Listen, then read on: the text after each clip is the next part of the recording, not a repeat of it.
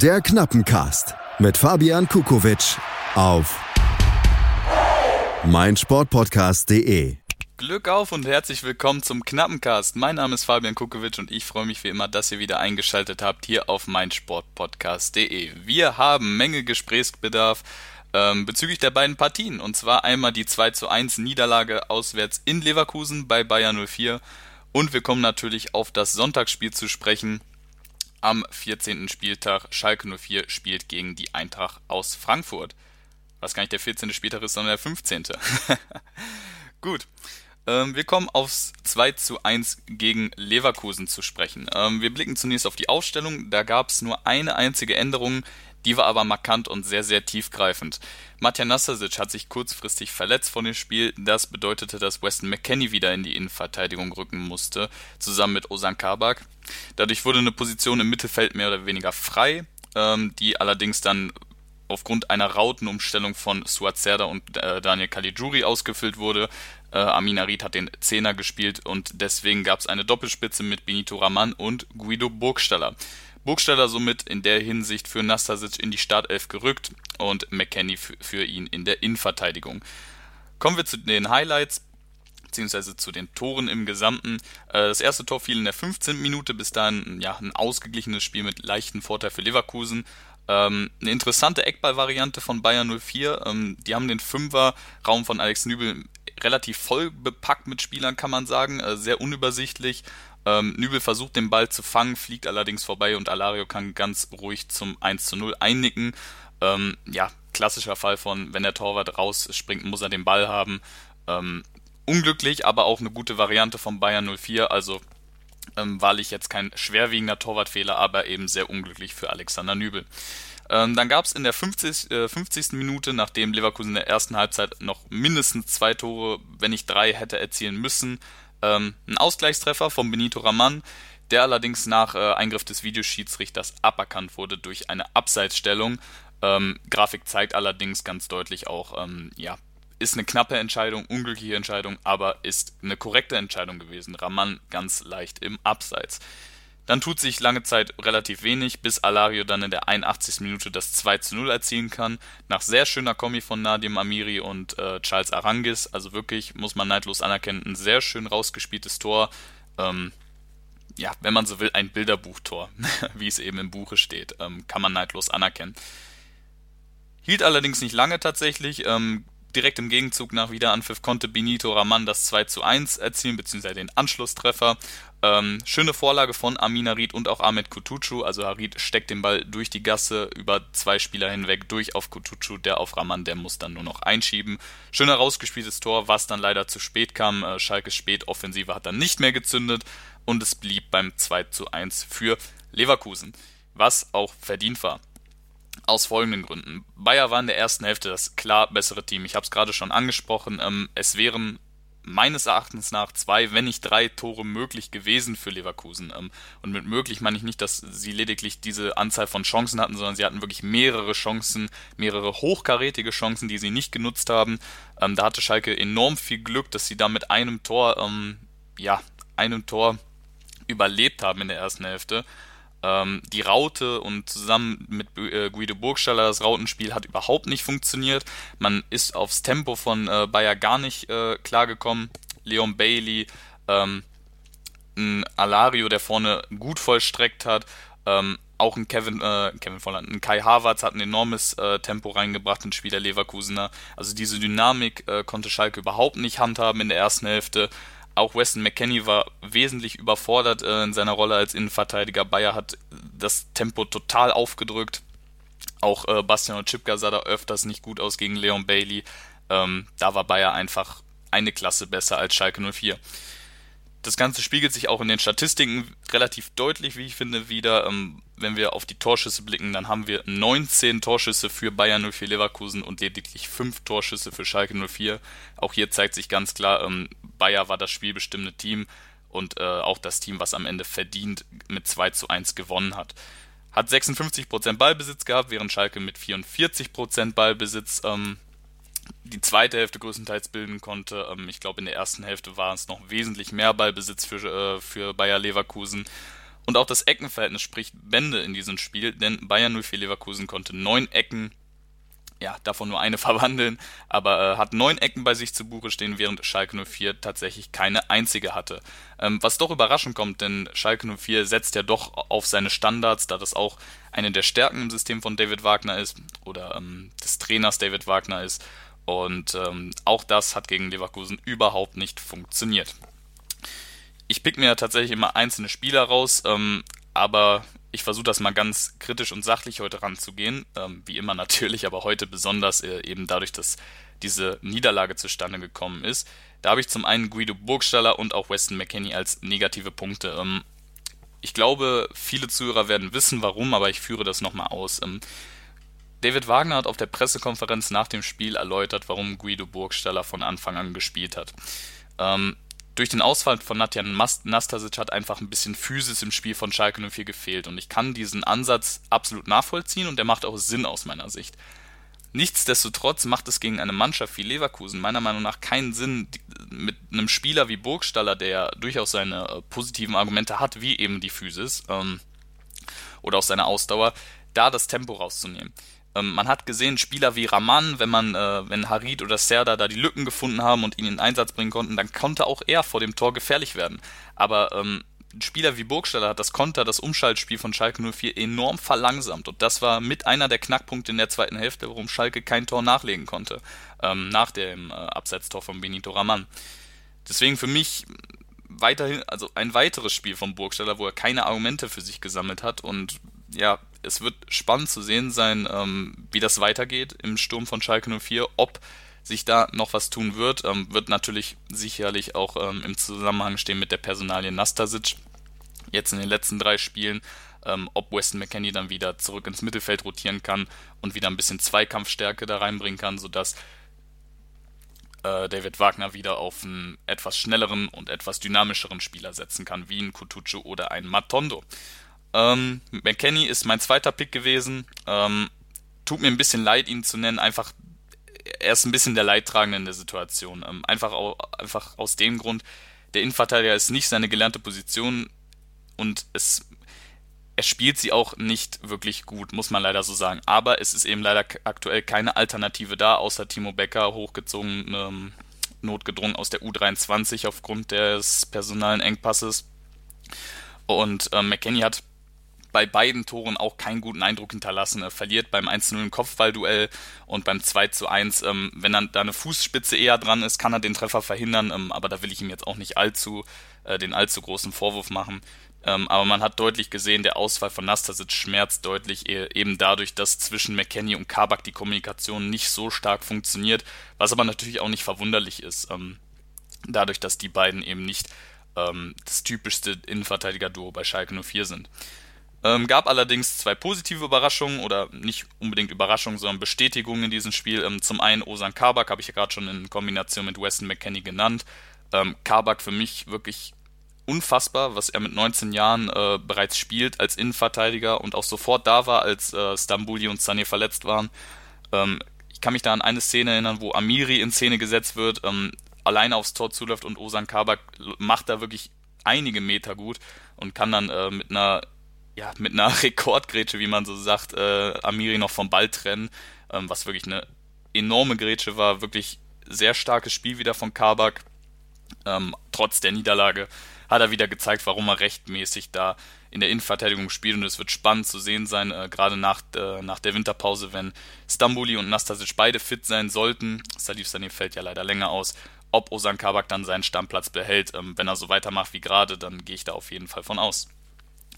Der zweite Spieler ist Benito Raman, nicht unbedingt, weil er das Tor erzielt hat, beziehungsweise abzüglich des ähm, oder ähm, addiert mit dem Abseitstreffer 2, ähm, sondern man hat gemerkt, Benito Raman ist auf Schalke angekommen. Ähm, Benito Raman ist im System von Wagner, im Spiel von Schalke angekommen, kann immer besser von den Mitspielern in Szene gesetzt werden, weiß, wie er zu laufen hat, weiß, welche Wege er zu gehen hat, welche Räume er ähm, freimachen kann für sich oder andere. Ähm, wirklich wieder ein starkes Spiel von ihm und wenn er so weitermachen kann, dann wird Schalke 04 noch sehr viel Spaß am Benito Rahman haben. Ja, ziehen wir einen Schlussstrich unter das Spiel. Ähm, Leverkusen war an diesem Tag einfach viel zu stark für Schalke 04. Ähm, das ist keine Schande, Ähm, es ist unglücklich, einfach aus dem Grund auch, dass äh, Gladbach gegen Bayern gewinnen konnte und äh, Freiburg auch gegen Wolfsburg gepunktet hat. Somit steht man nun mit Freiburg und Leverkusen zusammen. Da oben punktgleich mit 25 Punkten. Aber wie gesagt, ähm, Schalke 04 muss sich da jetzt, ähm, muss da jetzt keinen Baum anbrennen.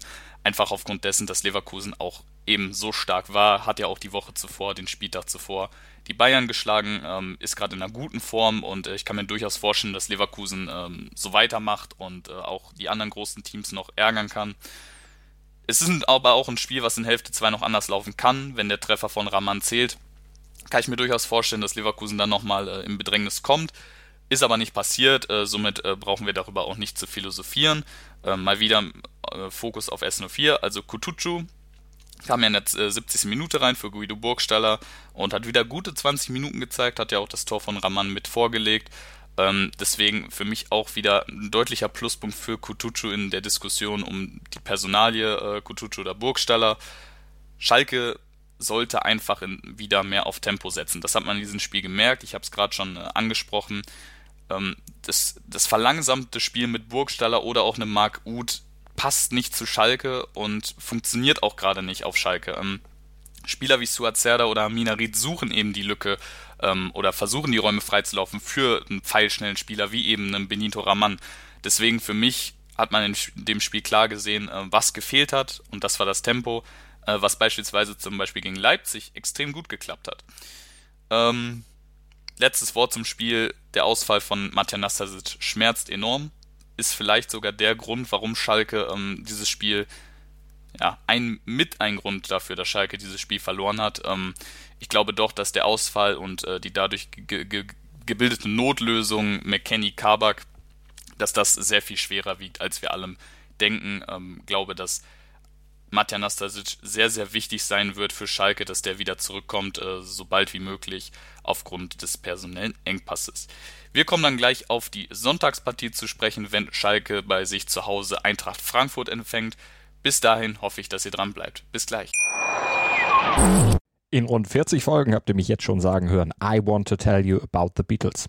Ich habe euch die Geschichten zu ihren Alben und ihren Songs erzählt, euch ihre wichtigsten Wegbegleiter und Vertraute vorgestellt und natürlich die Orte, die für die Bandgeschichte eine wichtige Rolle spielten. Habt ihr die drei bisherigen Staffeln schon durchgehört? Nein? Na, worauf wartet ihr dann noch? Rein in den Podcatcher eurer Wahl und einfach mal losgehört. Und folgt gerne auch unserem Instagram-Kanal iwtty-Beatles Podcast. 90 Minuten, zwei Teams, pure Emotion. Es geht wieder los. Die Fußball-Bundesliga auf meinsportpodcast.de. Abonniere jetzt deinen Bundesliga-Podcast und sei dabei im Bully Special. Weserfunk auf die Zirbelnuss. Füchsle Talk. BV Beben. Unter Flutlicht. Werkskantine am Wasserturm. Und viele mehr. Die Fußball-Bundesliga auf meinsportpodcast.de. Die komplette Welt des Sports. Wann und wo du willst. Auf meinsportpodcast.de. Glück auf und willkommen zurück zum Knappencast. Wir kommen zur Sonntagspartie. Um 18 Uhr empfängt Schalke 04 die SGE. Die Eintracht aus Frankfurt ist zu Gast und kommt mit ein klein wenig Rückenwind. Man konnte nach drei Niederlagen erstmals wieder punkten. Ein 2 zu 2 Unentschieden zu Hause gegen Hertha BSC Berlin. Wir blicken mal auf mögliche Änderungen der Aufstellungen, ähm, beziehungsweise der Aufstellung von Schalke 04 ist eigentlich eine relativ simple Angelegenheit aus meiner Sicht. Ähm, wenn Matja Nastasic fit ist, fit sein sollte, wird er spielen. Das ist die einzige Frage, die sich mir an diesem Spieltag stellt. Denn letzten Endes hängt alles andere von dieser Personalie, von dieser Position ab. Ähm, wenn Nastasic nicht reinkommen sollte, rückt Weston McKenney wieder in die Innenverteidigung, der Zweikampf starke Part im Mittelfeld fehlt und es wird wahrscheinlich wieder auf Guido Burgstaller vorne hinauslaufen. Ähm, das ist die Idee von David Wagner, die ich nachvollziehen kann. Ähm, ob sie am Ende sinnvoll sein wird, würden wir dann sehen. Ähm, letzten Endes hat Guido Burgstaller für mich aktuell im Vergleich zu allen anderen Stürmern wie Ut Kutucu oder Matondo ähm, wenig Argumente außer seine Physis. Ähm, auch gegen Frankfurt sehe ich das Tempo als, mh, als einen essentiellen äh, Bestandteil vom Schalker Spiel. Ähm, man könnte Remy Matondo bringen, vielleicht führen Daniel Caligiuri. ähm, wenn McKenny wieder ins Mittelfeld rücken würde. Oder an Ahmed Kutucu wieder vorne. Ähm, es hängt vieles von Nastasic ab und eben, ob McKenny ins Mittelfeld wieder rücken kann. Ähm, ansonsten wird es wahrscheinlich wieder auf eine ähnlich defensive Variante wie eben gegen ähm, Leverkusen hinauslaufen.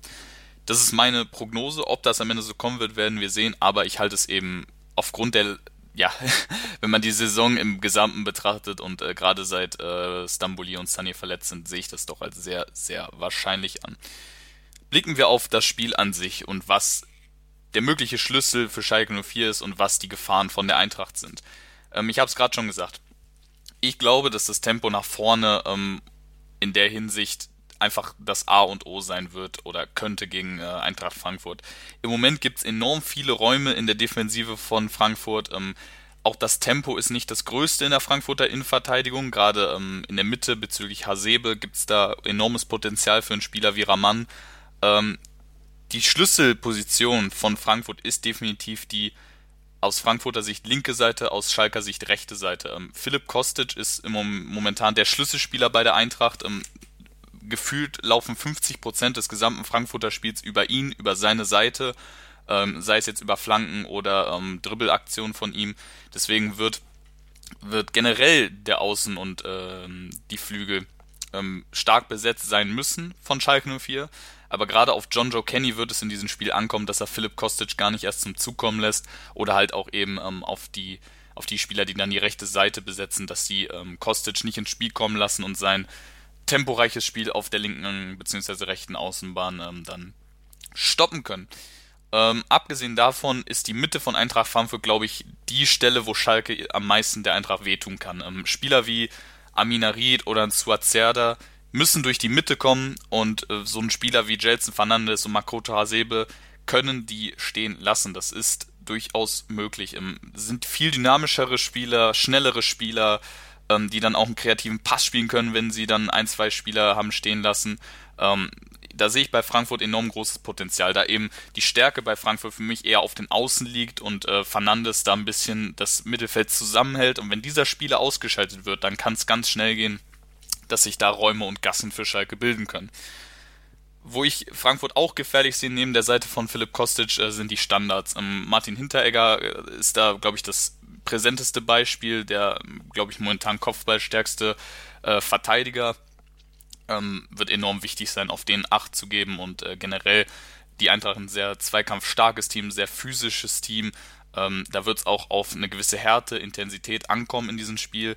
Aber wenn man eben diese durch Kreativität und Tempo ersetzen kann und ähm, mehr oder weniger, ich sag mal, ähm, dadurch auch besiegen kann, diese, ähm, diese, dieses etwas weniger dynamischere Spiel in der Mitte, ähm, dann sehe ich für Schalke da durchaus Potenzial bei Eintracht, ähm, von Eintracht Frankfurt die Punkte mitzunehmen und zu gewinnen. Das ist tatsächlich auch schon relativ alles, was ich dazu zu sagen habe. Ähm, ist ein relativ kurzer Part diesmal, einfach auch aus dem Grund, äh, Frankfurt für mich so eine kleine Wundertüte. Schätze ich immer ein bisschen stärker ein, als sie dann am Wochenende am Spieltag performen. Ähm, woran es liegt, weiß ich nicht genau. Ähm, schwierige Akt äh, Situation aktuell bei Frankfurt. Irgendwie die Stürmer, wenn ich an Paciencia und André Silva denke, dann denke ich wirklich an gute Stürmer, also definitiv gute Bundesliga-Stürmer, die äh, funktionieren aktuell allerdings nicht. Ähm, kommt, kam mir bis dato, bevor ich mich jetzt äh, mit Frankfurt ein bisschen detaillierter beschäftige, gar nicht so vor. Aber gut, wir werden sehen, wie das Spiel am Sonntag laufen wird. Und zwar glaube ich, wie schon gesagt, dass es ein intensives Spiel sein wird. Ähm, Schalke hat jetzt drei äh, entscheidende Spiele vor sich gegen Frankfurt, Wolfsburg und Freiburg. Das sind, ähm, wenn man Frankfurt jetzt mal rausnimmt, Gegner, beziehungsweise auch Frankfurt ist ja noch in greifbarer Weite, sage ich mal. Ähm, alles Gegner, die Schalke im Nacken sitzen und die Schalke, wenn sie eben um die Plätze da vorne, da oben mitspielen wollen, hinter sich lassen müssen und eben auch jetzt gegen die gewinnen müssen abgesehen davon ist, äh, ist ja ein Heimspiel für Schalke 04 und Frankfurt ist tatsächlich, ich konnte es fast nicht glauben, äh, dadurch, dass der FC äh, für mich aktuell so ein bisschen die, ja, die Mannschaft ist, die mich am meisten enttäuscht in der Liga. Ähm, Frankfurt ist tatsächlich das auswärts schwächste Team der Liga aktuell. Ähm, unter Köln sogar noch, hat nur einmal in äh, Berlin bei Union gewinnen können, ansonsten nur verloren. Ähm, und Schalke hat jetzt gegen Leverkusen verloren, aber ich glaube, ähm, da lässt man sich nicht aus der Ruhe bringen. Zum Aufnahmezeitpunkt hat jetzt Amina Ried seinen Vertrag nochmal bis 2024 verlängert. Da sehe ich ein enorm hohes Potenzial, dass Schalke da einen Push kriegt, extra Motivation kriegt und äh, da die Punkte auf jeden Fall in der Felddienst Arena behalten will und ähm, das auf jeden Fall möglich ist. Wie gesagt, intensives Spiel, Zweikampfintensives Spiel. Ähm, ich glaube, dass es am Ende auf ein Unentschieden hinauslaufen könnte, aber ich habe mich heute doch mal motivieren lassen, ähm, dass der junge Mann, der heute verlängert hat, nämlich Amina Ried, ähm, denke ich mal, wieder gegen Ende des Spiels sich zu einer individuellen Klasse-Aktion hinreißen lassen könnte und äh, doch noch zum 2 zu 1 für Schalke zum Sieg treffen könnte. Deswegen tippe ich auf ein 2 zu 1 Heimsieg von Schalke 04 und hoffe, dass das so kommt, dass Schalke die drei Punkte bei sich behalten kann, aber die Eintracht sicherlich ein respektabler und absolut ernstzunehmender gefährlicher Gegner. Auch wenn die letzten Ergebnisse jetzt nicht allzu berauschend waren. Frankfurt für mich gerade seit, ähm, seit dem Europa League Abenteuer immer eine sehr, sehr gefährliche Mannschaft. So, damit wären wir am Ende für diese knappen Cast-Folge. Ich hoffe, ihr freut euch auf den Spieltag genauso wie ich. Habt einen sehr schönen Spieltag. Schalke ja das letzte Spiel an diesem Spieltag. Das heißt, wir können erstmal beruhigt auf die anderen Plätze blicken und dann gucken, was die Truppe von David Wagner so macht. Ich wünsche euch einen sehr schönen Spieltag und kommt gut durch die restliche Woche. Bis dahin und zum nächsten Knappencast. Ciao. Der Knappencast mit Fabian Kukowitsch auf meinsportpodcast.de Hallo, hier ist Benny Hövedes. Hallo liebe Hörer, mein Name ist Yannick Lebherz. Ich bin Schwimmer der deutschen Nationalmannschaft. I'm David Coulthard. Die Profis am Mikrofon, immer und überall auf meinsportpodcast.de